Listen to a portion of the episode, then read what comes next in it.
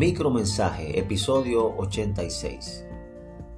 En la porción bíblica de Santiago, capítulo 1, versículos 2 al 6, la palabra de Dios enseña que los creyentes pasan por momentos difíciles, a los cuales les llama pruebas.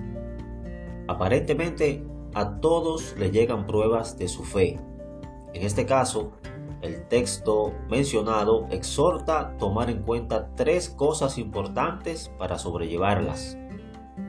Número uno, tener paciencia.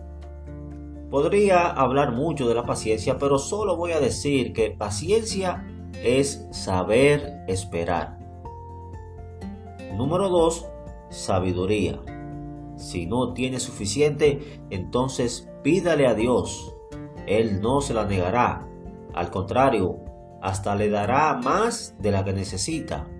Y algo muy importante, no le va a reprochar su carencia de sabiduría. Número 3. Pedir con fe. Esto significa estar convencido que recibirá lo que pide, aun cuando el panorama apunte lo contrario.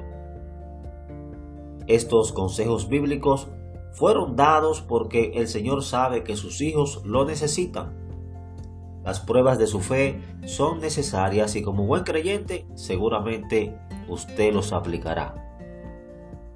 Querido hermano, Dios te bendiga. Si quieres saber más, escríbenos a Micromensaje Cristiano vía WhatsApp al número 809 448 7149.